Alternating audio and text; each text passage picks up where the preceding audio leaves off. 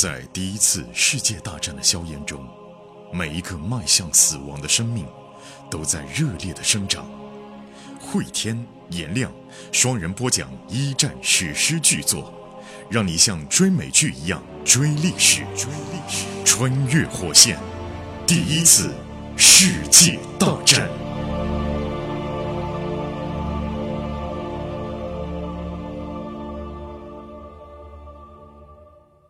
穿越火线一战，各位好，我是颜亮，我是霍天。时间线已经来到了一九一七年的三月底，此刻的沙俄社会已经进入到了一个混乱的状态当中，因为士兵们可以说已经哗变了，在沙俄的首都彼得格勒。大街上呢，已经变成了一个狂欢的海洋，革命的人群跟打砸抢烧的行为呢，又混杂在了一起。因为这场目前发生在彼得格勒的革命暴动呢，并没有很明确的指向性，比如说要去夺取哪个行政大楼，或者说要去抓获哪一个贵族的首领，就是人们目前被沙俄统治压迫了很久之后，一次狂欢性的释放，士兵跟普通的百姓在街上尽情的享受着自由的空气。但这个时候，反革命的武装力量也在向人。人群持续的开火，格雷格里正打算摸上教堂，看看到底是谁在向革命的人群开枪。格雷格里冲进教堂内部了，哎呀，这里的内部装饰富丽堂皇啊，到处是大理石干嘛的，有二三十位朝拜者或坐或立在那做祷告。有一个长相英俊的年轻牧师啊，看到了格雷格里，开口表示抗议说：“你不能进来，不能带枪进来什么的。”格雷格里没理他。等到老格发现有一个螺旋状的楼梯通向上方的时候呢，那个牧师又喊住了格雷格里：“你不能往上走。”老哥说：“为什么？”那个人说：“上面有枪手，他是个警察，你不能干扰他的工作。”当时一些东正教的牧师啊，嗯，其实也是站在人民对立面的。对啊，他们也是跟沙俄统治阶层站在一起的，国家机器、警察站在一起。对啊，老格呢说他在杀人。你知道他在杀人啊？这样吧，你祈求上帝让我能原谅你吧。接着，老哥跑上了楼梯。在普通民众的眼里面，你想那时候沙俄的牧师都干些什么事儿？对呀，啊，性侵小孩欺负穷人，欺负穷人，用宗教的这个外衣在迷惑大家，愚弄大家。上面就吹下来一股冷风。毫无疑问啊，神父是站在警方一边的。那牧师会不会想办法向上面的枪手发出警报呢？作为老哥来说，只有把枪手给干掉。要不然就不知道得死多少人。攀爬了很久啊，老哥才发现另一扇门在上方。为了缩小目标呢，他躲在门边，悄悄地用左手把门推开一条缝，右手提着步枪。等到强光从门缝里面射进来了，他就一把把门推开，眼前一个人都没有啊。而人呢？格雷格里发现啊，自己现在在钟楼里面，教堂的北侧是刚才被枪击的大街。这么说起来，枪手挪动了地方吗？钟楼上方还有一个平台，嗯，那是用一个梯子一直往上爬，可以爬到一个小的四方的一个口子。再往上爬的话，就是一个平台。狙击手肯定是在那儿。老格呢，把步枪放下，掏出身上的手枪，手枪呢一发一发的把子弹啊推好，然后合一下子没问题，一共七发子弹。沿着台阶慢慢往上爬，他的步子很轻啊，尽量让自己平稳移动，避免太过的吃力，免得那个吃鸡游戏了啊！哎，一会儿功夫呢，他闻到了烟味儿，就狙击手正在抽烟。老哥听到了一声刺耳的就抽烟的声音，就作吸，就这种样子啊。接着又听到了吸烟者吐出烟雾的那种松弛惬意的声音啊。呃，老哥很犹豫，因为他不知道狙击手脸是冲什么方向的。万一上去正好对着自己，对着自己，自己就死了，对吧？但是呢，如果要确定自己上去人家看不见，你就等他开枪。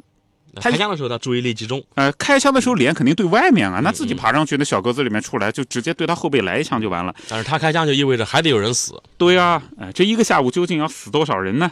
接着啊，格雷格里强迫让自己保持耐心，是这样。如果自己被干掉，那死的人更多，嗯，对吧？呃，于是老格等他放枪，听到一声吸气，接着是更长的呼吸声。啊，这个人把烟头丢进了楼梯井，这个人他就喃喃的在那边啊挪动，嘴里面咒骂蠢猪啊，革命者。犹太人、妓女、蠢牛、小偷、罪犯，他就在那边咔咔咔做准备嘛，设计准备。就是一个极端仇视人民的啊，在他眼里面都是这些人。老哥往上猛地一窜，哎呀，由于紧张，一脚踩空，身子摇晃着，咣当一声，手枪从手里飞了出去。嗨，嗯，老哥抓手枪没抓着啊没抓着，狙击手也转过来，但狙击手手上拿着的是一个长枪，嗯，也不方便。于是老格上去了以后，一把就掐住了这个人的脖子，肉搏了啊，嗯，肉搏了。大吉大利，今晚吃鸡啊！呃，这个人是谁啊？认出来了，他叫伊里亚，是平斯基原来的搭档。啊，不是平斯基啊，嗯，不是好多人盼着是平斯基呢啊。平斯基后面还有戏呢，还有戏呢。你希望平斯基死的心情啊，就跟看《权力的游戏》希望那个女皇后死一样。但我告诉你，他 活得可长呢。我告诉你，格雷格里搏斗嘛，他是没事啊。格雷格里高又强壮，当然了，对方也意识到了这一点，于是呢，松开了手，从身后拿了一个警棍出来，一棍子打在格雷格里的脑袋上。老格心说嘛，在这儿啊，就不要继续纠缠了，对吧？眼冒金星的，他居然被打了一棍子。老格使出全部力气，将这个流氓警察扔出了窗户。下去下去吧你！啊，一声恐惧的惨叫划破了寂静，就是啊，扑通，死了。从二楼和二十楼掉下来的区别就在这儿二楼就是啪啊哎，对二楼就是啊啪，对？下面啊啪以后片刻寂静，接着街道上欢声雷动。对大家在为格雷格里在喝彩啊！对，格雷格里肉搏能力打一个警察是没问题的，战场下来的老兵，格雷格里跟列夫兄弟俩本来就身材高大，嗯打架是从来不吃亏的啊。等到老格一步一步的又爬下来，走到教堂大厅的时候啊，那个神父正一脸惊恐的看着自己。老哥用手枪就顶着神父的脑袋。沙皇的帮凶啊，算对是啊，老哥讲啊，我应该一枪打死你，你允许狙击手来。这个狙击手杀了我两个朋友，还有其他三个人。你容许他这样做，你就是个杀人的恶魔。不过格雷格里说啊，现在我革命了，我不能枪杀一个手无寸铁的平民，所以滚开！啊，接着呢，格雷格里走出了门。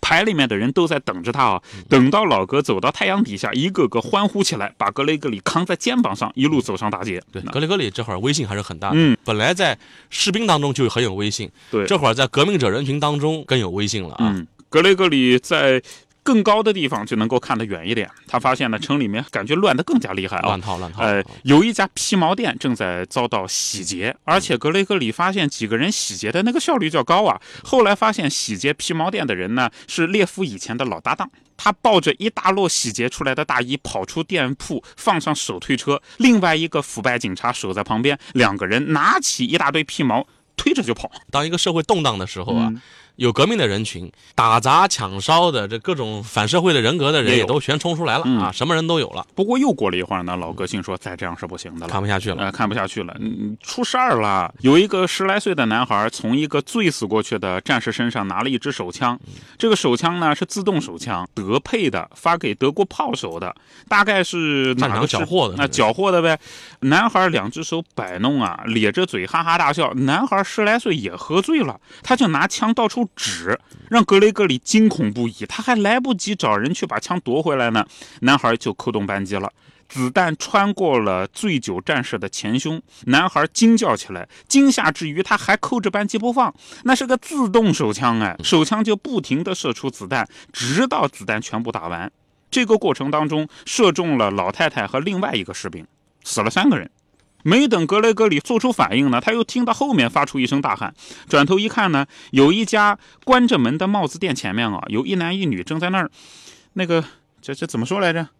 一男一女正在啊，什么？就是两个人当当街在做爱，有两个人正在那儿当街做爱啊，当街做爱，女人背靠着墙，裙子这哎那个样子非常糟糕，对吧？男人呢穿着军服啊，没想到等到这个完事儿了以后吧，又有一个士兵过来说该轮到我了，那就是轮奸。轮奸发生了，发生了女人说不要，而且是反抗妇女意志的行为。对，格雷格里过去啊，一把就把这个人抓住，哎哎哎哎，干嘛干嘛？别动啊！然后这个人一回头看，哎你算老几啊？你不就是那个格雷格里吗？对吧？哎，你可出名了。哦，对了，你是想像反动军官那样命令我吗？嗯。然后格雷格里说啊，我不是军官，我以一个人的身份啊，向你劝告几句。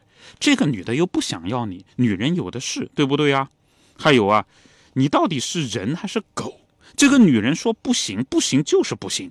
因为在狂欢的人群当中啊，有一些就是已经就是开始喝多了嘛，反正做什么都有。嗯但这个已经是成为是强奸了啊，因为嗯人家女性已经明显说不愿意了。其他那种自愿的那个嘛，老哥也烦不了。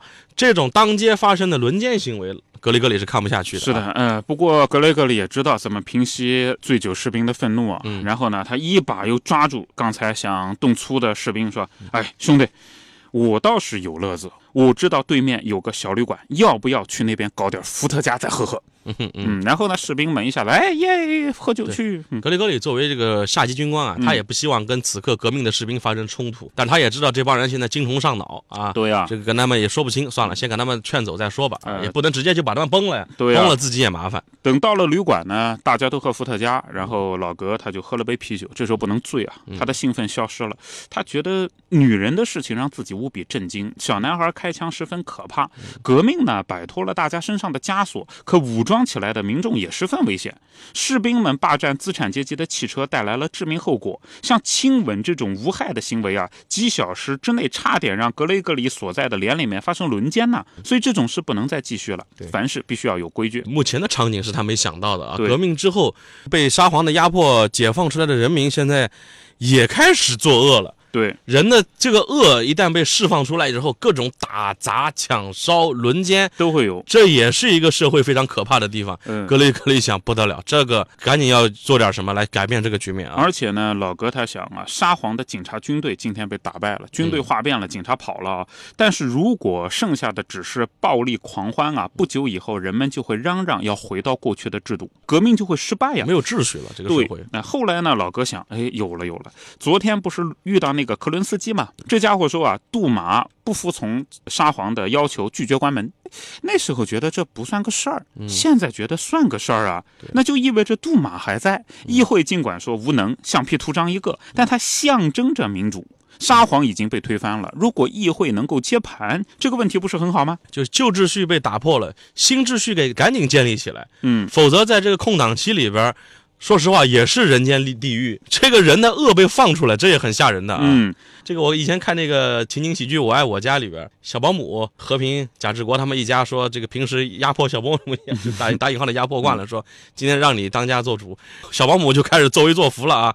和平后来就感叹了一句啊，说这个劳动人民如果成了剥削阶级，也很吓人啊。他这剥削起来，嚯，不比地主老财客气啊。对呀、结果他刚刚走到杜马所在地啊，就发现杜马那边已经有很多人了，有几千个人在那边转来转去。杜马的房子里面几十个窗户都亮着灯，而有一个手持话筒的人正站在院子里面一遍一遍重复着什么。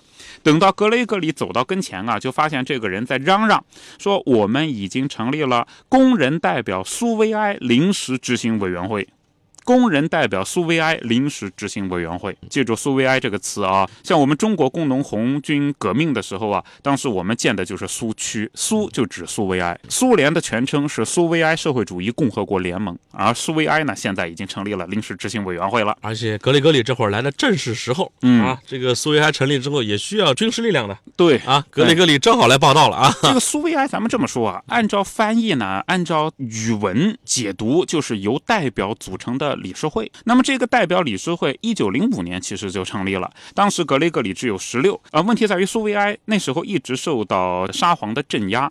苏维埃的领袖曾经有过一个人叫托洛茨基。啊，这个托洛茨基，我们后文当中也会讲到他，挺重要的。那么苏维埃的这个工人呢，他就说啊，所有的一切啊，我们都会出报纸，这个报纸叫《消息报》。消息报也出来了，执行委员会已经成立了食品供应委员会，保证大家有饭吃。另外也会有一个军事委员会，保卫革命成果。但是，呃，老格意识到，这个发布消息的士兵他并没有提到国家杜马。公告最后一句话说啊，委员会呼吁工人和士兵尽快为苏维埃推选出代表，并且将自己的代表送到宫殿这里参加新的革命政府。格雷格里这时候才恍然大悟，国家杜马实际上呢，按照那时候的革命的一开始的想法啊，将被苏维埃所取代。那么接下来就要选出自己的代表了。第二天一大早呢，第一机枪团聚集在操场，为彼得格勒苏维埃选出自己的代表。格雷格里全票当选。啊，他是英雄啊！老哥很高兴，他一方面呢理解军人的生活，一方面也理解工人的生活。这个沙俄社会的这次革命啊，如果把它比成一次创业的话，格里格里成功的加入到了第一批创业的团队的这个领导小组啊。对啊，当然了，这个领导小组的构成还要经过几次的反复呢，不是那么容易的。波尔什维克什么时候能够成为俄国的主人？格里格里在这个过程当中又会起到哪些作用？我们在下集当中跟各位继续来讲述吧。那这里边我们给各位来布置一个课后作业啊，布置一个轻松一点的话题啊。肯弗莱特先生所著的这套书里边，我们一直说它很像一个美剧的剧本啊，谋篇布局之宏大，很像《权力的游戏》。我们就邀请大家来跟我们一起开个脑洞。这部书如果说要拍成剧的话，不同的角色在你心中谁来扮演最合适？我们举几个例子啊，比如说像格雷格里。惠博士心中最合适的人选是谁？姜文，啊不，这中国人可能不太合适吧。呃，如果是找一个外国人的话，《权力游戏》里面不是有个小恶魔吗？啊，就那个他小恶魔身高不合适。哎呀，我觉得如果稍微改改啊，就说卡捷琳娜为什么一开始不喜欢老格呢？喜欢列夫呢？因为老格丑啊，小恶魔那就成了中国的武大郎跟武松的故事了吗？哎，列夫成了武松跟西门庆的结合体了。呃，对，就这会呃，但是但是从戏剧冲突上来讲，可能更有意思。对，兄弟俩，一个是侏儒，一个是美男子。对啊，孔武有力啊，而且个子矮一点，本身也不是个事儿，对吧？也有魅力，是吧？也有魅力，就关键人要好，要靠谱。这个就 这个剧情可能就会很复杂了啊。如果说谁来演列夫，就那个弑君者。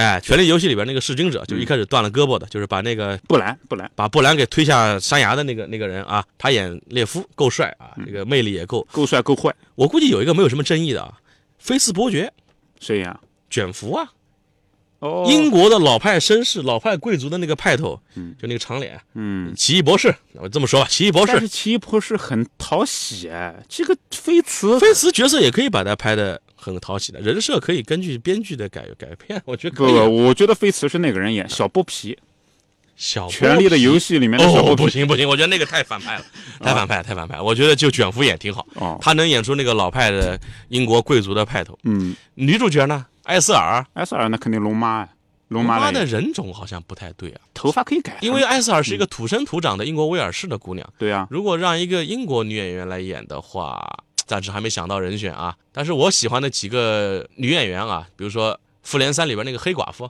黑寡妇的扮演者约翰斯嘉丽演威先生的女儿，性感迷糊的那姑娘，我觉得挺好啊，跟列夫有情感戏的。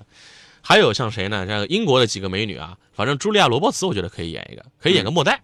莫代哦，茱莉亚·罗伯茨个子高，你说她好看吧？有味道就是，有很有味道的这个英国女性啊。嗯，比利，比利啊，比利让琼斯诺。啊，雪诺来演是吧？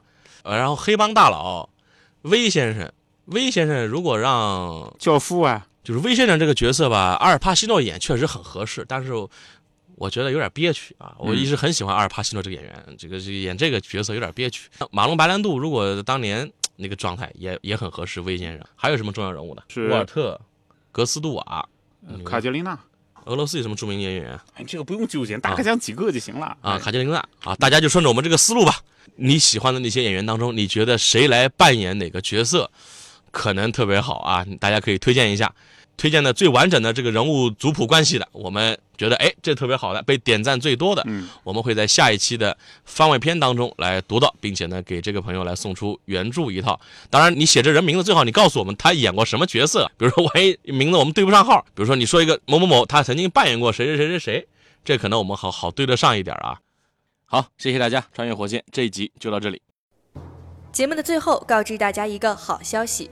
继一战后会天颜亮的两档新节目《永恒的边缘》《冷战的权力游戏》，还有《世界的凛冬》二战的权力游戏都已经上线。从一战的硝烟弥漫到冷战的两极对抗，二十世纪人类的故事得以完美落幕。大家可以在喜马拉雅搜索“冷战二战”即可找到新节目。同时，我们还组建了高级 VIP 群。您可以添加火线助手拉您入群，微信号就是火线的全拼加二零二，也就是火线二零二。慧天和颜良老师会在群内与大家交流，同时群里也会发送各种福利、新节目抢先听、节目周边等等。我们在群里等你。